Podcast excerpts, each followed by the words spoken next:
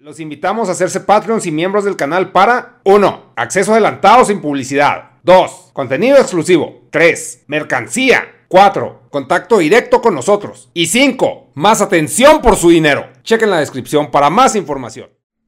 Hola, hola, ¿cómo andan, banda? Este. Pues otra, otra cápsula más. Este, muchas gracias por el apoyo que le han estado dando. La verdad es de que sí ha sido muy interesante ver sus comentarios, ver sus reacciones, qué les parece todo esto. En esta ocasión estoy haciendo el podcast con video porque pues no sé, no sé si les guste eso, igual lo voy a ver y si no me agrada mucho cómo quedó el setup, pues entonces igual lo quito, igual no se pierde mucho, pues nomás es mi jeta, no hay como algunos otros apoyos visuales, pero bueno, eh, qué bueno que les ha gustado lo que les he contado, la verdad el podcast pasado pues fue ahí entre como que informativo y un poco personal. Este podcast pues va a ser parecido también, o sea, eh, como les comentaba en el anterior pues creo que les platiqué como la parte bonita o la parte interesante que les pudiera gustar o que les pudiera llamar la atención acerca de pues mi experiencia, ¿no? En, emigrando, o sea, siendo un, un, emigrante, me voy a quitar esos porque pues, no los necesito ahorita. Y en esta ocasión, bueno, bueno la, vez pasada pues les platiqué lo padre, lo, emocionante, lo constructivo, ¿no? O sea, lo que es lo más padre salir de tu casa, de, experimentar todo esto. En esta ocasión creo que sí me voy a enfocar un poquito más en como lo que no está tan chido, ¿no? O sea, porque sí creo que hay muchas eh, misconcepciones de qué es emigrar, sobre todo a Estados Unidos, porque se nos presenta esta narrativa de que en Estados Unidos está la calidad de vida, que llegamos y barremos dólares, o sea, que es una situación como muy privilegiada y lo cual, bueno, sí tiene, sí tiene algo de ahí de cierto. Obviamente cuando el río suena es porque agua lleva. Pero no es... O sea, no es tan así, ¿verdad? También como en todos lados hay cosas malas, ¿no? Así como hay cosas malas de salir de tu casa o quedarte, pues igual de esta manera. Eh, primero lo primero, ¿no? Eh, me recuerdo mucho en el podcast que grabamos con Regine y con el Hobbit, ahí donde se nos, se nos puso loco el Hobbit. No es cierto, no se nos puso loco. O sea, hubo una, una discusión este, bastante sana y álgida. Pero, pero fue interesante, creo yo. Eh, algo que decía Regine, con lo cual yo no coincidí con ella, la verdad es que en lo absoluto, y creo que sí lo expliqué y se lo dije en ese momento en el, podcast, es que ella dice que los, básicamente los que salen de su país a buscar una vida diferente, ¿no? Fuera del país, son como egoístas porque están buscando su propia autorrealización. Eh, que básicamente es esta narrativa, ¿no? Lo cual el Hobbit puso una vez en, en Twitter este, este tema de Em, este tema de. De que. ¿Por qué no te. O sea, ¿por qué no te quedas en Latinoamérica para cambiarla, no? Y, y es una narrativa, pues, muy revolucionaria, diría yo. Muy idealista también. Y que apela mucho, pues, a estas identidades revolucionarias que tenemos por general cuando tenemos 20 años, ¿no? Pero la verdad es de que cuando ya perteneces al sistema y cuando ves que el sistema tiene toda esta inercia y que tú solamente eres una persona y que para cambiar el sistema necesitas eh, algo, algo interno y externo, pues lo único que empiezas a buscar es una manera de subsistir en el sistema, ¿no? Entonces a veces el emigrar es una oportunidad que se te da cuando a lo mejor en tu país no existen esas condiciones para, pues para sobrellevar una mejor vida, ¿no? Una vida que te supla, pues lo que tú estás buscando en materia personal o en materia de subsistencia incluso, ¿no? En mi caso yo no emigré por una cuestión de subsistir, o sea, afortunadamente en el, en, el, en el pedestal de privilegio en el que nací, que no fue también mucho, pero me bastó para sacar una carrera, para no batallar en lo absoluto, para poder dedicarme a estudiar, eh, que eso es algo que no mucha gente tiene ese privilegio, la verdad. Pero dentro de mi escala de, privilegio, que como les digo, yo no tenía dinero de sobra, ni tenía, pero tenía lo suficiente como para no preocuparme por mis necesidades básicas, pues yo emigré en, en una búsqueda de un tema más profesional, ¿no? Más que de una calidad de vida que supliera mis necesidades básicas, porque yo creo que con mi personalidad y con cómo me desarrollo en el ámbito profesional, yo creo que hubiera podido llegar a, un nivel parecido dentro del concepto de Latinoamérica en, mi lugar de origen. Habiendo dicho esto, creo que por la razón por la cual emigres, o sea, cualquiera que sea, em, vienen ciertas consecuencias que se sienten de igual manera, ¿no? O sea, independientemente de la razón por la cual tú emigraste. En mi caso, y lo que yo les puedo contar por gente que conozco que emigró de manera ilegal, gente que conozco que emigró de, manera legal, eh, ya sea por trabajo, porque se casó, lo que sea, eh, lo primero que, que empiezas a sentir tú como individuo es una deconstrucción personal que a veces no es bonita, ¿no? Sobre todo porque vienes de un, un país que es muy homogéneamente cultural entonces cuando llegas a otro lado empiezas a tener choques culturales muy fuertes los cuales te hacen replantearte tu, ideología y tienes dos opciones, o entender que tienes que cambiarla y tienes que reventar tu lente y volverlo a construir, o aferrarte a ellas y alienar, autoalienarte, ¿no? O sea, de las demás personas con las que vas a convivir. Que me ha tocado ver de los dos ejemplos. Mucha gente cuando llega acá a Estados Unidos se refugia mucho en la religión, porque la religión te da una base muy este, familiar con lo que tú traes eh, de tus principios de México, ¿no? Y hay otra gente que sí de plano llega y empieza a entender que pues el mundo funciona de una manera diferente, que hay muchas personas, que cada persona piensa de una manera diferente, pero ya es dependiendo de tú cómo te abras en tus círculos sociales, porque también aquí en Estados Unidos las comunidades de inmigrantes son tan grandes que puedes vivir toda tu vida dentro de esa comunidad y no vas, no vas a sentir ni tener la necesidad de salir de ella. Entonces, eh, básicamente vienes a replicar como esa familia o ese sentido de, de comunidad que tenías también en México.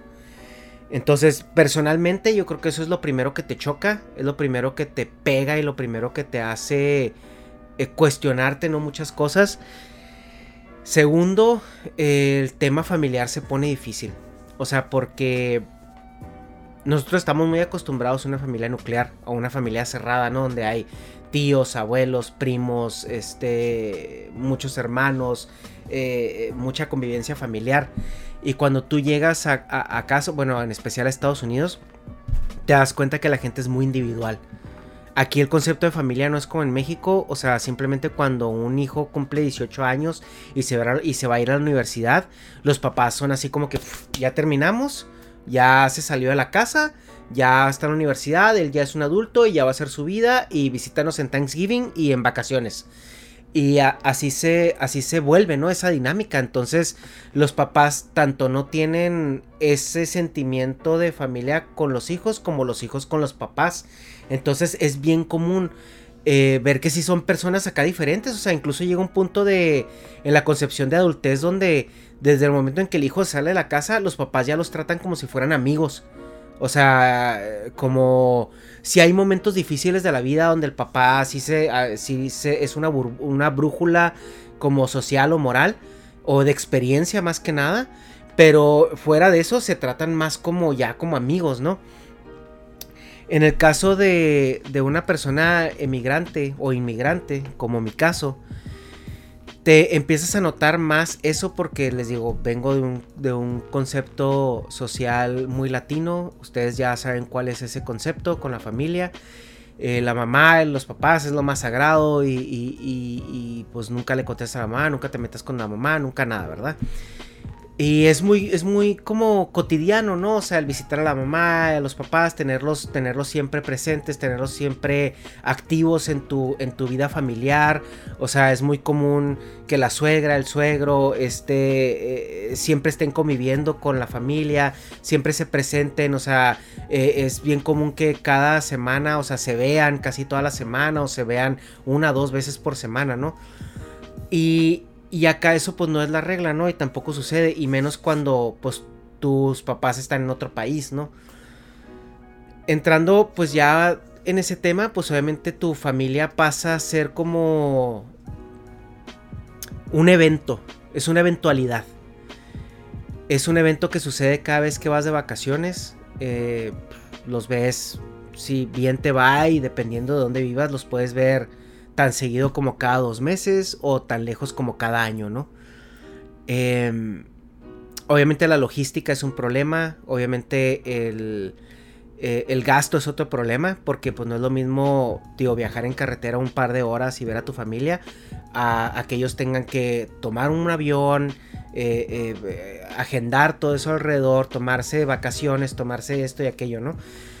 Entonces, ahí el, el primer problema que empiezas a ver es que eh, la relación con tu familia se empieza a cartonar.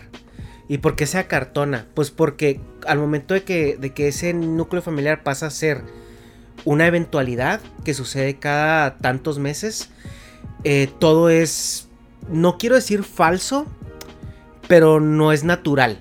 ¿Y por qué no es natural? Porque no son parte de tu cotidianidad.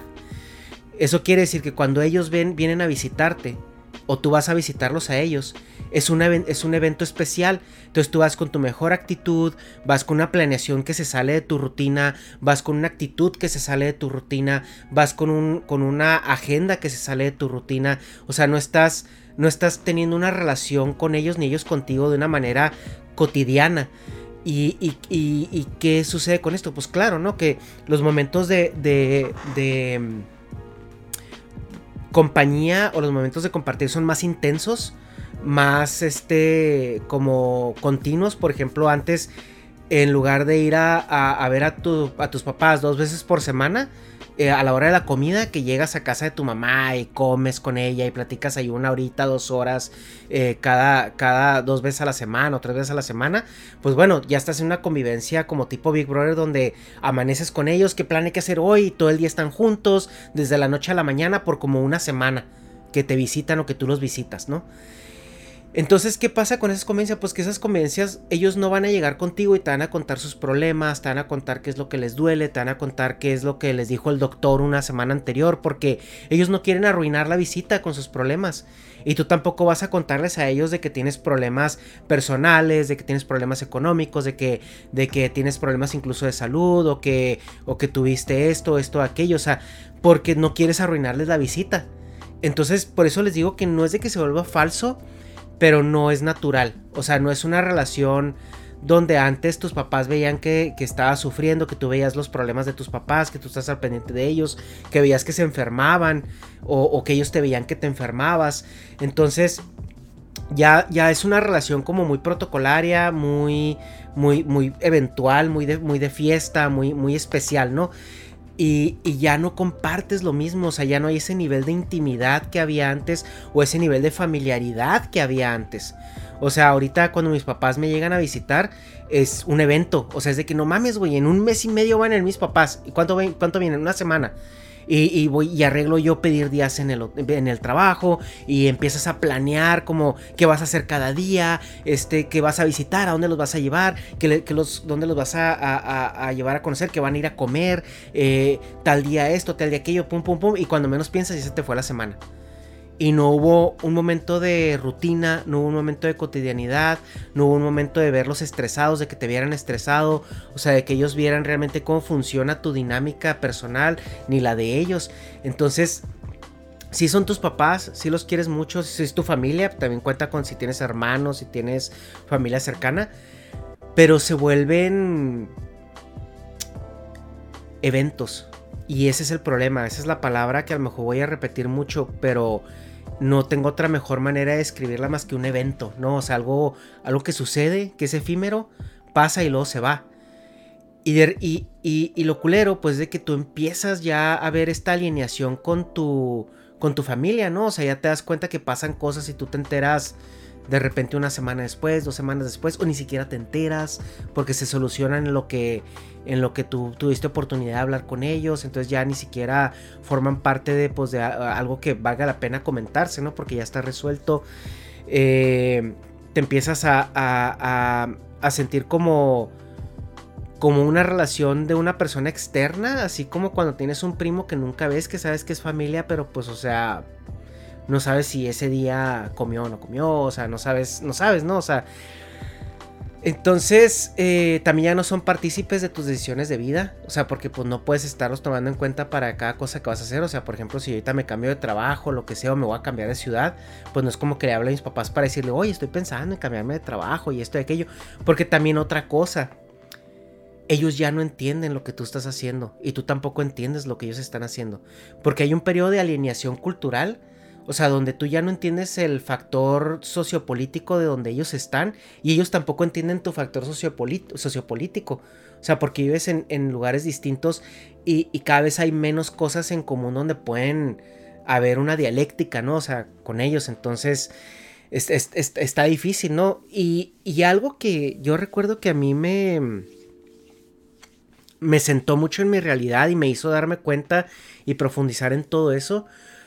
Y se va a escuchar muy extraño, pero a lo mejor la gente que ha vivido fuera de sus casas por mucho tiempo en una situación parecida, a lo mejor lo notó en su momento, es la primera vez que te das cuenta que tus papás están envejeciendo.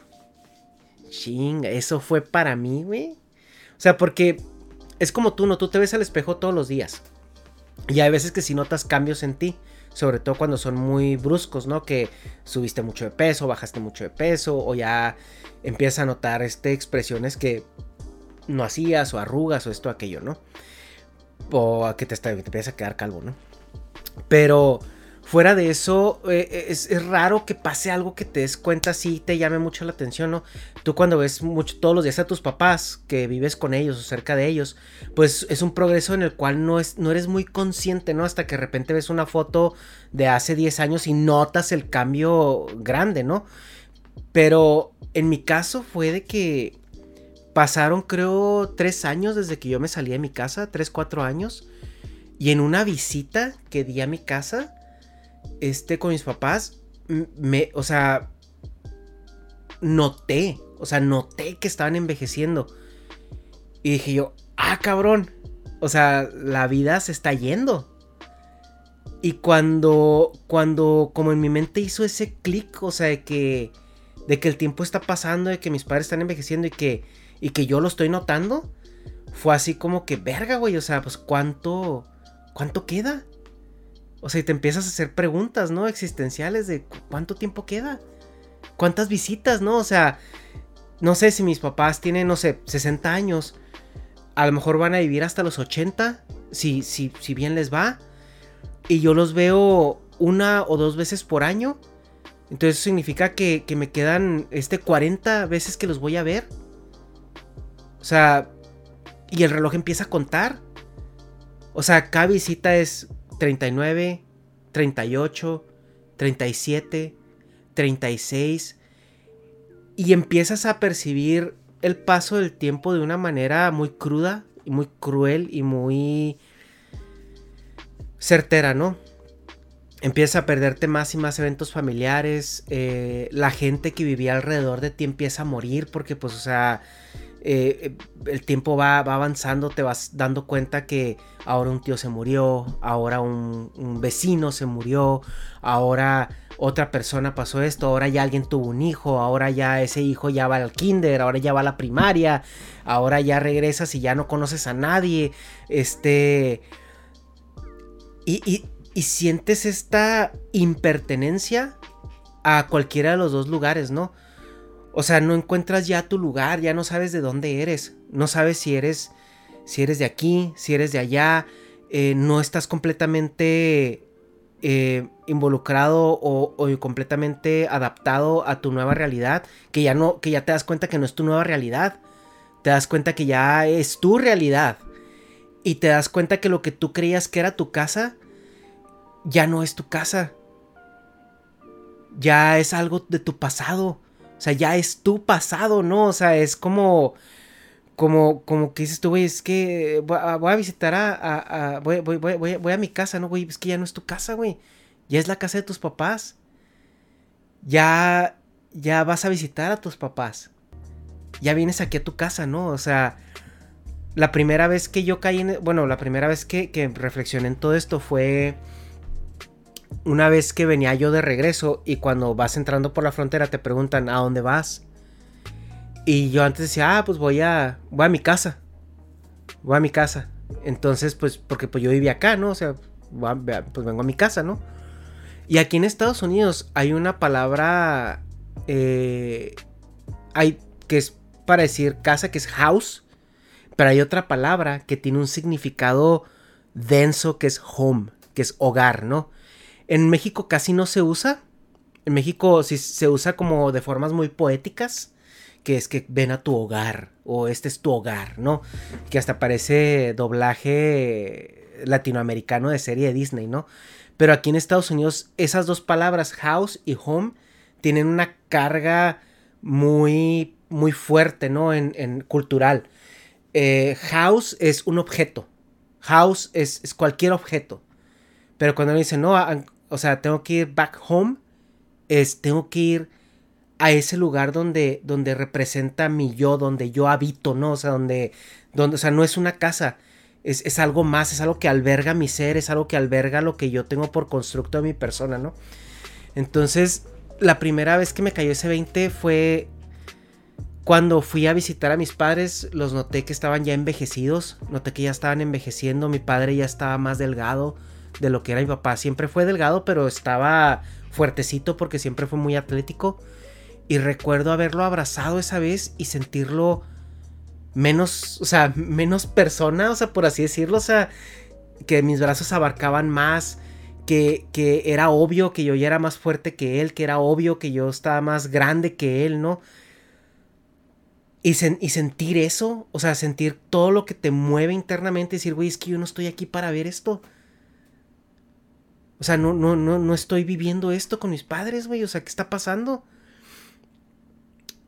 Y cuando regresé de esa vez que me preguntaron a dónde vas, fue la primera vez que yo dije, I'm going back home. Y me dijo el, el oficial, oh, ¿dónde? Le dije, no, pues en... Creo que en ese entonces todavía vivía en, en Orange County. Le dije, no, pues allá en, en Orange County. Me dijo, oh, cool, bla, bla, bla, welcome back home. Y eso para mí fue una carga emocional que es muy difícil de explicar porque te centra en una realidad, ¿no? O sea, te dice, pues sí, güey, es que yo ya... Lo que soy ya no está allá. O sea, allá está mi pasado, allá están mis raíces. Pero lo que yo soy ahorita, donde yo existo, donde yo me muevo y donde mi fábrica de pensamientos eh, revoluciona alrededor es, es aquí. O sea, este es ahora mi hogar, ¿no? Con todo lo bueno y todo lo malo que conlleve. Entonces creo que este tema, o sea, es con lo que yo no concordé con, con cuando hablábamos de eso en el tema de Venezuela, porque, o sea, yo viajé, yo emigré por gusto. Realmente yo 100% fue por gusto porque yo no tenía necesidad de emigrar. Yo tenía una oferta de trabajo competitiva en Chihuahua cuando, cuando se me dio la oportunidad y tenía opciones. Tenía muchas opciones en mi, en mi lugar de origen. O sea, yo hubiera podido vivir bien, hubiera podido tener un trabajo bien remunerado, hubiera podido tener una casa, hubiera podido estar ahí de manera cómoda. Pero ahora imagínense la gente que yo conocí. Yo conocí gente que que tuvo que venir porque no le quedaba de otra. Porque sus opciones eran, eran morir de hambre, unirse al crimen organizado o emigrar. Y ahí me tocó ver mucha gente que estaba en esa situación, que estaban viviendo lo que yo estaba viviendo, lo que yo estaba sintiendo por mi familia, pero ellos sin la opción de poderlos visitar. O sea, porque si ellos salen, pues tienes que volver a inmigrar de esa manera, ¿no? Tan cruel cruzar el desierto, arriesgarte, pagarle un pollero, este, eh, tener el riesgo de no poder regresar, no poder seguir manteniendo a tu familia. Y me tocó ver gente perder a sus familiares, perder a sus padres, perder a familiares muy cercanos y llorarles desde lejos porque no podían ir. O sea, porque el ir a despedirlos, el ir a verlos, significaba básicamente abandonar lo que estaban construyendo acá, que ya era su realidad y que esa realidad era la que estaba apoyando a la otra familia que les quedaba, ¿no? Y eso es muy duro. O sea, si tú a mí me dices que una persona emigra por egoísmo, eh, me parece un comentario muy desafortunado porque el sufrimiento, o sea, emigrar, el sufrimiento de dejar tu pasado en el pasado cuando aún tú lo percibes como tu presente, es, está cabrón, o sea, y obviamente yo me he preguntado muchas veces, o sea, ¿qué voy a hacer cuando mis padres eh, ya no estén? ¿Habrá valido esto la pena? O sea, ¿habrá valido todo esto la pena? ¿Habrá valido la pena eh, eh, haber tratado de buscar una situación mejor, entre comillas, para mí, dentro del sistema en el que vivimos? ¿Habrá valido la pena todo eso? Y pues obviamente es muy difícil evaluarlo en este momento, ¿verdad? Porque pues no estoy en esa situación.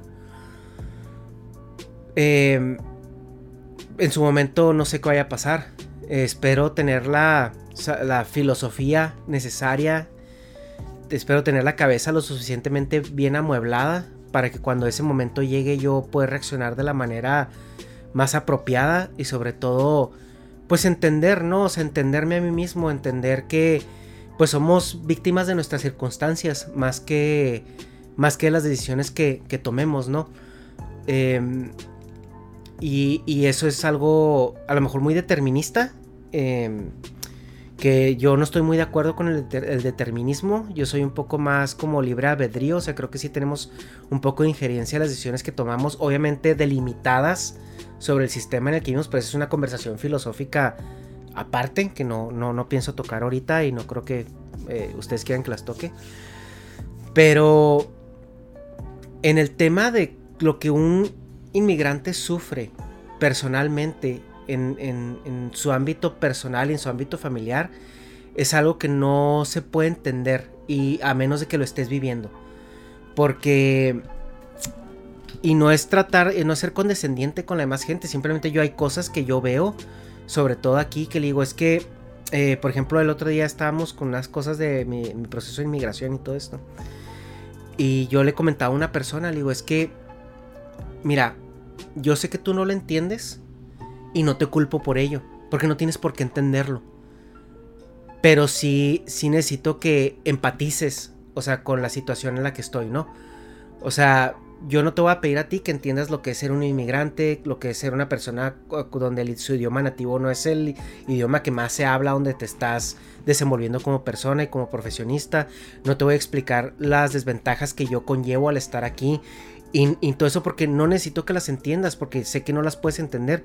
Y eso también es mucha madurez de, la otra persona, porque, o sea, no es decirte tonto, es decirte, güey, yo entiendo que tu situación es muy diferente, así como tú tienes problemas que yo no entiendo, yo tengo problemas que tú no entiendes. Y yo no estoy equipado, este, en mi idiosincrasia para entenderte, pero también quiero que, que te quede muy claro a ti que también tú no, tú no tienes ciertas herramientas idiosincráticas para entender por lo que yo estoy pasando. Lo único que nos queda es ser empáticos. Y, y eso a lo mejor mucha gente que está ahorita escuchando este podcast a lo mejor va a decir, va a tener puntos a favor, puntos en contra y todo esto.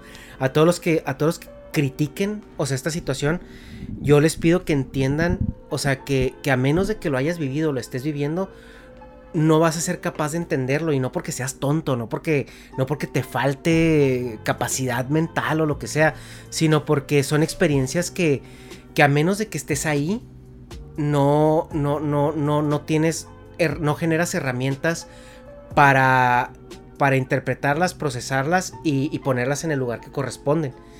Eh, eso es algo que les comentaba en el podcast anterior acerca de conocer como distintas formas de vivir la vida, distintas religiones, distintos puntos de vista, distintos approaches de cada gente.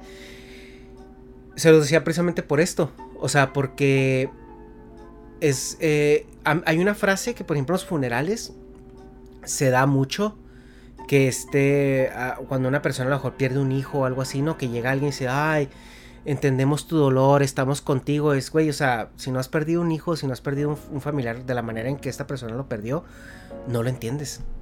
Y el, y, el, y el decir esas palabras, ay, entendemos cómo te sientes, pues, güey, no lo entiendes. Pero no sabes que no lo entiendes. Y la otra persona en su dolor no te va a decir, güey, no mames, güey, no entiendes por lo que estoy pasando. O sea, simplemente se lo callan y dicen, pues que no, no entiendes, güey. O sea, y no lo vas a entender y no es tu culpa, güey, pero no vengas a decirme que me entiendes, no vengas a quererme terapear, o sea, cuando pues no sabes por lo que estoy sufriendo, no sabes por lo que estoy pasando, ¿no? Eh, obviamente también estar acá eh, es, un, es navegar contra corriente porque nunca sabes cuando te vas a topar con alguien clasista, racista, este, alguien que realmente tenga ideas radicales en su cabeza. Eh, eso, es lo de menos a veces, ¿no? A veces dependiendo del contexto donde estés o en el lugar donde estés, pues bueno, sí, sí juega un poquito más este, importancia. En donde yo estoy, no me ha tocado. Me han tocado insinuaciones, pero nunca me ha tocado algo así directo, algo confrontativo. Eso a lo mejor responde porque es California. Puede ser. Sé que en unos estados eh, de, otros lados de Estados Unidos es, más marcada esta, esta tendencia xenofóbica. Pero aquí al menos yo no lo he visto tanto. A menos de que te metas a un gueto donde sí esté muy dividido, etcétera, etcétera. Pero también otra cosa que, pasa es que tienes que aprender a vivir contigo mismo, ¿no? Eh, algo, por ejemplo, que le explicaba mi esposa el otro día. Porque me dice, ay, es que nunca me dices que me extrañes. Y así le digo, es que no es por ser culo, pero es que define qué es extrañar. O sea, es que yo, yo tengo ya 11 años, casi 12 años viviendo, viviendo fuera de, de, de, mi país por, o sea, por mí mismo, ¿sí me explico? Sin familia, sin, sin primos, o sea, mis papás casi nunca me visitan, o sea, que es otro tema, o sea, si no, o sea, mis papás, obviamente, pues sí me, sí me cala, que no vengan a visitarme o que pongan tantos peros para visitarme. Pero también entiendo que ellos pertenecen a otra generación, ¿no? Que ellos pertenecen a una generación donde viajar en avión era todo un evento. O sea, eh, viajar en avión es, este, algo que en su mente todavía es costoso, requiere tiempo, requiere planeación, requiere esto, cuando a lo mejor nosotros entendemos que viajar en un avión es, te caigo mañana, güey. Y hay vuelos baratos en todos lados. Y hay formas de llegar, este, extremadamente económicas. O sea, el otro día estaba platicando con un amigo y le dije, bueno, es cuando yo fui a Europa, me agarré un vuelo redondo a París en 300 dólares. Y antes, en la generación de mis padres, eso era impensable, ¿no? O sea, ahorita un vuelo de, Chihuahua, que es de donde son mis padres, aquí a Tijuana, que yo vivo aquí en el aeropuerto de Tijuana, escasos 10 minutos, un vuelo redondo te cuesta 100 dólares y hay, hay, dos, tres, hay dos vuelos diarios y directos, una hora y media de vuelo. O sea, si tú te pones a pensar, o sea, en términos eh, prácticos, o sea, podrías venir a un fin de semana, güey. Te vienes el viernes en la noche porque hay un vuelo, el vuelo llega a las 8 de la noche aquí a Tijuana y te regresas el domingo a las 6 de la tarde, que el vuelo llega a Chihuahua a las 7 y media, 8 de la noche. O sea, puedes venirte un fin de semana por 100 dólares que, y eso si lo compras con anticipación, hasta menos de 100 dólares redondo, ¿no? Y eso es algo que pues yo ya me he cansado de explicarle a mis papás, o sea, que no necesitan planear, o sea, no necesitan venir los dos, a lo mejor puede venir una vez mi mamá, otra puede venir mi papá, o puede venir mi hermano, ¿no? Que tampoco nunca me ha visitado, o sea, son puros peros, peros, peros, peros. Y dices tú, ¿y no te agüitas? Pues es que ya no te agüitas, porque ya lo ves como, o sea, tienes dos opciones, ¿no?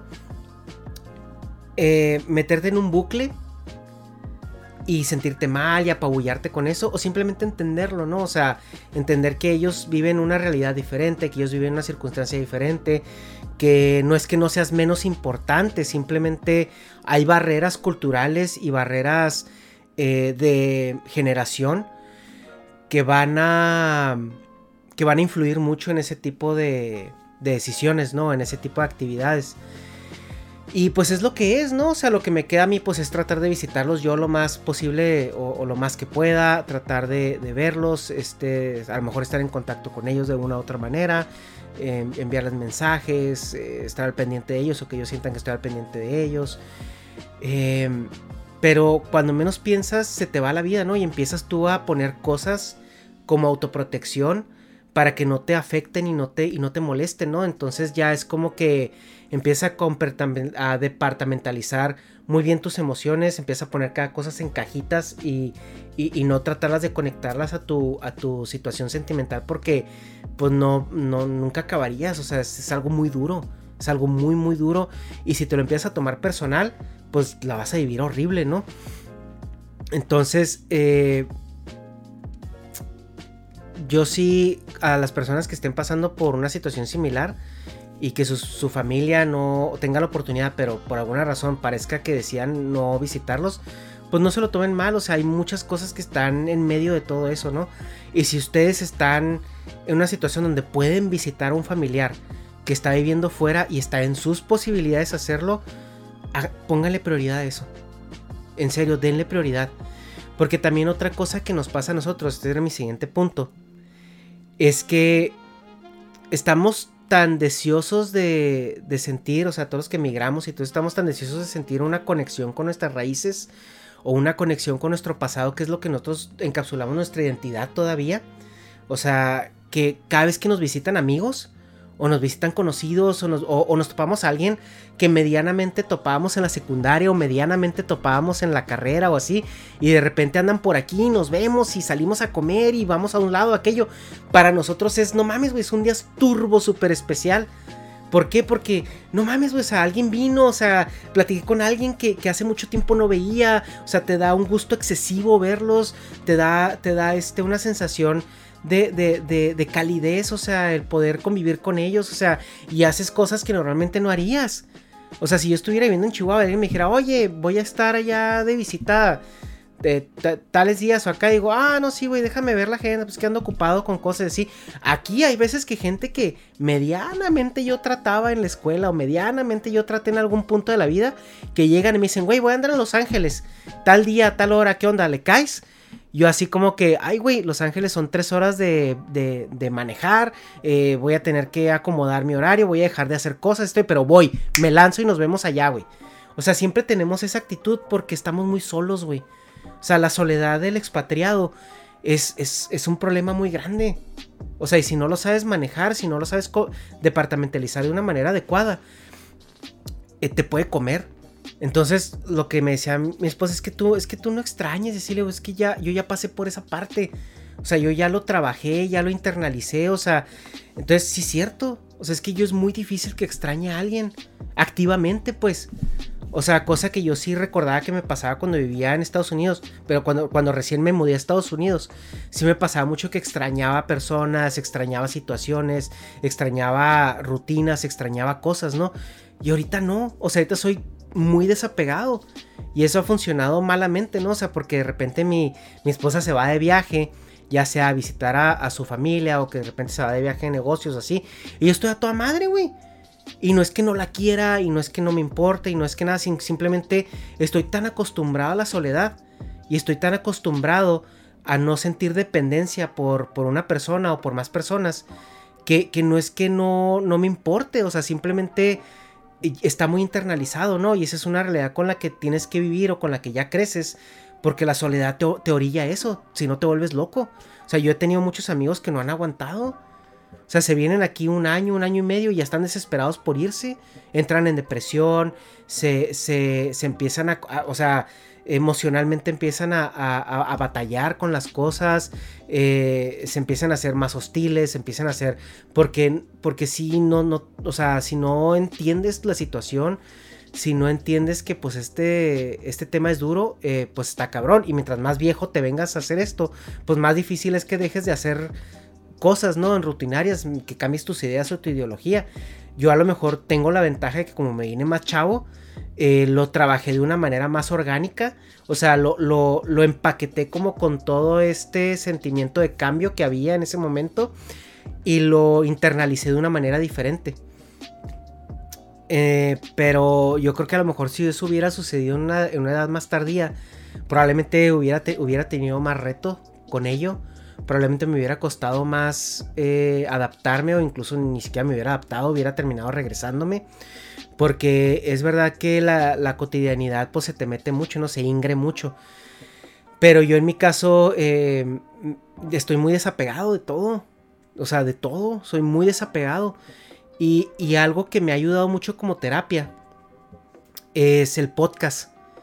Porque el podcast me abrió una ventana de conocer y socializar con gente que, yo considero interesante, que considero más afín. Eh, los, los conocidos que yo he hecho a través del podcast, o sea, eh, de alguna manera me han salvado cierta humanidad, por así decirlo. Me han hecho un poco más, me, han, me, han, regresado a esa parte donde pues, los sentimientos importan un poco más que la pragmaticidad, porque yo soy extremadamente pragmático. Como como mi vida de adulto ha sido muy sola, entonces yo no tengo tiempo como para para meter sentimentalidades en cosas, ¿no? O sea, porque yo, yo tengo este problema y lo tengo que resolver. O sea, porque soy la única persona que está conmigo. Y soy la única persona que me va a ayudar a resolverlo. Y en Estados Unidos es peor. O sea, porque en Estados Unidos no tienes un vecino. O sea, si, si, si aquí en Estados Unidos se te descompone algo en la casa. No es como en México que, hey vecino, me echas una mano para instalar el tinaco. Este, aquí no sucede eso, güey. Entonces aquí tú te la tienes que fletar solo, güey. Entonces, sí, imagínense si yo me hubiera puesto en esa parte donde, ay, es que tengo este problema y pobrecito de mí, y cómo le voy a hacer. A ver, déjame le mando un mensaje a fulano para platicarme mi tristeza. Güey, ya se me fueron 4, 5, 6 horas de las que yo tenía disponibles para resolver ese puto problema.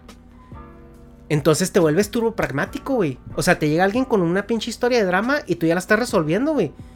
O sea, tú ya le estás diciendo, a ver, pues ¿por qué no haces esto? Vámonos a hacer esto otro, vámonos a aquello, pum, pum, pum, pa, pa, pam. Y la otra persona, güey, espérame, no, es que, o sea, es que yo ya sé qué es lo que tengo que hacer, pero pues quería, o sea, contártelo. A lo mejor ya estoy trabajando en ello, a lo mejor esto, ¿no? O a lo mejor ya tengo a mi hermano que me está ayudando, a mis papás, o esto y aquello. Y lo yo así como, güey, ¿por qué me lo. O sea, ¿y por qué me lo cuentas entonces? O sea, ¿a qué viene el caso, no? O sea, si no quieres una solución. Y, y te vuelves muy frío, te vuelves muy frío, te vuelves muy calculador. No en el mal sentido de la palabra, sino en una, en una parte donde entiendes que la única persona que tienes para protegerte eres tú mismo. Y la única persona que tienes para resolver tus problemas eres tú mismo. Y nadie te va a ayudar. Y no tienes a nadie a la mano. Y no tienes a nadie que, de que te puedas echar este, eh, el drama o esto o aquello, ¿no? Y, y, y, vivir en un drama es muy desgastante, sobre todo cuando eres tú, tú, solo, ¿no? Entonces sí te cambia tu, tu, forma de pensar, te vuelves más frío, te vuelves muy pragmático, extremadamente pragmático. Y el podcast me ayudó a ser un poco más humano en mi forma de expresarme, ¿no? En mi forma de, de conversar también. Entendí que no todas las conversaciones tienen que llegar a una solución, no todas las conversaciones tienen que llegar a un acuerdo tampoco. Eh, y pues las personas que, he conocido que, o sea, pues ustedes saben, Negas, ¿no? Es, ya es uno de mis mejores amigos. Negas viene a visitarme más que mi propia familia. Eh, siempre está al pendiente de mí. De hecho, este, cada vez que él va a una tienda de juguetes me, me está mandando y mande mensajes de que, de que, oye, güey, este, estoy aquí, ¿quieres algo de acá? ¿Quieres algo de allá? Eh, el vato siempre está al pendiente de cómo me siento, de cómo estoy, de qué estoy haciendo, de, de, de, todo. Y él también, o sea, eh, a veces me habla y me platica sus cosas y yo siempre estoy ahí pues disponible para, para cuando lo necesite, ¿no? Y, y, generas como una hermandad, generas una relación casi, casi familiar ya, ¿no? O sea, eh, yo cuando voy a, a, Chihuahua, pues voy a ver a mi familia, pero voy a ver a Negas incluido con, como mi familia, ¿no? O sea, porque yo lo considero, o sea, como un hermano. O sea, yo, y yo se lo he dicho a él, o sea, eh, en cuestión como personal, él, es la persona que más me procura, en, en, todos los aspectos. Y eso se lo agradezco mucho, ¿no? Y a través de, del podcast, pues lo conocí a él, conocí a Dharma, que también Dharma, a pesar de que pues, a veces por la diferencia de horarios no coincidimos mucho, cuando hablamos y de repente que agarramos de que, oye, ¿qué, qué onda? ¿Cómo andas? Y tú, no, pues esto y aquello. O sea, ya es como una amistad, güey. O sea, y es una cosa un poco más fraternal. El santo, el esquizo, el, el, el hobbit, este, no, eh, Arnoldo, güey. O sea, son personas que, que, yo las considero mis amigos, güey. Les tengo un cariño impresionante. Víctor, eh, Víctor Hernández del Pulso de la República, güey. O sea, lo, lo quiero un chingo ese cabrón, güey. O sea me ha apoyado mucho, güey, me ha ayudado mucho este, el, eh, el, esquizo, güey, el, el, el, santo ni se diga, güey, el hobbit, cada vez que lo invito, él se apunta, este, los aprecio mucho, güey, muchísimo los aprecio. Y ellos me han, esa comunidad que yo he generado alrededor del podcast, güey, me ha devuelto una parte de mí que, que yo la sentía ya muy olvidada y muy descuidada. No tanto por por no tanto por por porque la había olvidado, sino porque yo siento que en algún punto inconscientemente la, la dejé a un ladito porque me no, me ayudaba aquí. O sea, no me ayudaba en, en, mi, en mi tren profesional y personal que estaba viviendo en ese momento, ¿no? Por, por todo lo que les comento, por todas las, las inconveniencias por las cuales vivimos aquí. Entonces, eh, yo sí agradezco mucho al podcast, güey haber hecho esta comunidad, haber conocido gente como los que les acabo de mencionar, más otros muchos, güey, que, que platico con ellos. Digo, con Kira también tengo una relación súper chida, eh, también por diferencia de horario y porque Kira pues tiene familia y todo esto, pues hay veces que no platicamos como a lo mejor a mí me gustaría platicar con esa frecuencia. Este...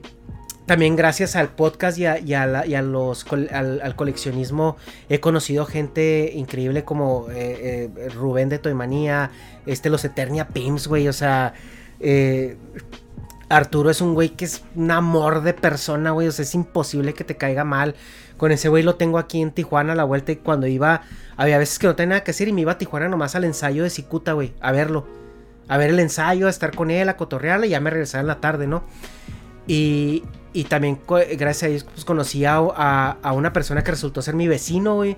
Que también a veces no lo frecuento mucho por cuestiones de horario y trabajo, pero estamos ahí, güey, nos hacemos el paro. Cada vez que hay chance, nos quedamos de ver, platicamos, este, compartimos monos, güey. Sea, porque también somos coleccionistas, entonces siento que sí, el, el podcast me ha me ha devuelto como esa humanidad, güey. Obviamente pues, también estar casado, ¿no? El casarte y el tener ya que convivir con otra persona que no sea un roomie. O sea, porque un roomie sí tenía mis roomies, pero el momento en que tú andas de jeta, pues ni los pelas, güey. O sea, ahí te ves pasado mañana que ande de mejor humor o tú andes de mejor humor, ¿no? Pero ya al estar casado, pues sí te devuelve también esa parte donde tienes que socializar con una persona, donde te tienes que forzar a arreglar tus problemas, te tienes que forzar a tener una convivencia sana y, empiezas como a, entender esa parte, que para mí el choque más grande de estar casado es entender que tengo a otra persona que, que tanto como ella me puede ayudar, yo le puedo ayudar. Pero el problema es que como yo ya duré tanto tiempo estando conmigo mismo, hay veces que yo traigo pedos y antes de ir con ella decirle, oye, esto y esto, o sea, yo ya los estoy resolviendo en mi cabeza, ¿no? O estoy, o, a veces me, me, aíslo un poco para como ordenar mis ideas, ver qué voy a hacer, hacer el plan de acción. Y ya una vez que tengo todo eso resuelto, entonces ya platico con ella. Y ella me dice, bueno, ¿y por qué no me platicaste antes? O sea, yo hubiera podido haberte apoyado ahí. Y es algo en lo que pues yo estoy trabajando, ¿no? O sea, hay, hay muchas cosas que ahora tengo que volver a deconstruir y eso es lo que me ha ayudado mucho el podcast a deconstruirme nuevamente y el estar casado a, deconstruirme en otras más cosas, ¿no? Y es, un punto de nunca acabar. Em, sin embargo, lo, más duro que, que yo he experimentado, que yo he sentido eh, eh, en, mi situación es, el tema familiar. Yo sé que el estallo, yo sé que eso es algo sencillo, yo sé que estoy en un privilegio enorme, porque si yo legalmente con posibilidades de trabajar, con posibilidades de superarme profesionalmente, con opciones, con, con, la, la oportunidad del momento que yo quiera agarrar un avión, ir a visitar a mis padres y regresar, la paso mal, créanme que como se las pasa la gente que viene por necesidad o que viene de manera ilegal es 10, 15, 20 veces peor. O sea, porque ellos no nada más lidian con su cuestión personal, lidian con su cuestión legal, lidian con su cuestión este de que abusan mucho de ellos, de que hay gente que los contrata para hacer trabajo y no les pagan. Y si los denúncialos, eres ilegal. O sea, mucha gente se siente en esa parte donde está desprotegida, donde, o sea, ellos, ellos por fuerza tienen que hacer comunidad, porque es lo único que les queda para protegerse. Versus, a lo mejor yo, que, que, que no tengo oportunidad de hacer comunidad por mi situación. Y tengo problemas diferentes, ¿no? O sea, yo no quepo en esa comunidad porque a pesar de que somos similares, somos muy diferentes porque ellos tienen necesidades diferentes. Y no estoy diciendo que yo sea, que yo sea más o menos. Simplemente son necesidades diferentes y son dinámicas diferentes. O sea, yo ya estuve participando de esa comunidad cuando recién me vine porque fue con la primera gente con la que me empecé a, a relacionar. Y güeyes, créanme que la pasan bien difícil pero bien difícil. O sea, yo ahorita les estoy platicando aquí, pues mis, lo que yo considero que es mi situación difícil, pero comparado con lo de ellos, eh, yo me siento muy privilegiado. O sea, si cada quien no minimizo tampoco mi dolor, porque eso es algo que yo también aprendí aquí. O sea, tú no tienes ningún derecho de minimizar el sufrimiento de nadie. O sea, si un white chican en San Pedro está sufriendo porque se le fueron sus chanclas por el mar, eh, su, dolor, su dolor es real. Aunque, aunque parezca ridículo, su dolor es real. Y es el dolor que esa persona conoce. Y el dolor se experimenta de esa manera, ¿no? O sea, yo cuando recién me mudé acá, me, me, me, topó, me, tocó escuchar a una señora que estaba amargamente triste porque ese año no les había ido nada bien económicamente en el negocio. Y ese año era el primer año en el que ya no podían irse de vacaciones en verano. Y yo así como que, ¿what? O sea, para ti eso es sufrimiento. O sea, ¿qué pedo, no? O sea, acá tienes carro nuevo, etcétera, etcétera.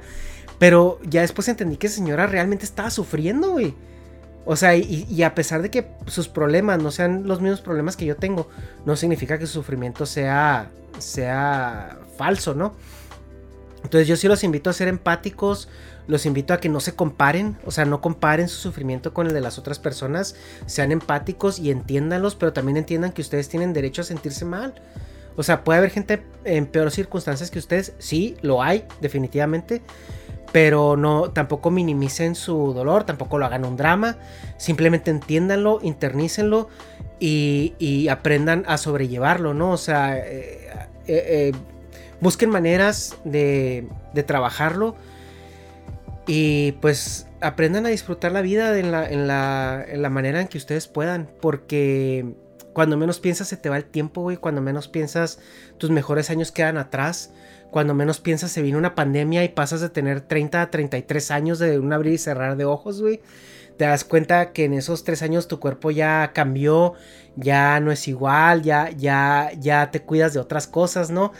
Y, y el envejecer es un proceso muy interesante, ¿no? Que eh, lo voy a poner como tema para la siguiente cápsula. Eh, eh, envejecer, ¿no? O sea, cómo, cómo yo estoy viviendo ese proceso, porque no es de que ya que estoy viejo, tengo 34 años, pero y no me siento viejo, pero sí he, sí he sentido ese cambio, ¿no? En cambio en, mis ideas, el cambio en, en, cómo yo me expreso, en cómo siento las cosas, lo que me emociona, lo que no me emociona, las prioridades que cambiaron en mi vida, etcétera, etcétera. Este, yo creo que sí sería muy interesante ese tema. Déjenme en los comentarios qué les parece. Y pues espero que este, esta cápsula les haya ayudado. Le digo, todavía no sé si voy a poner el video.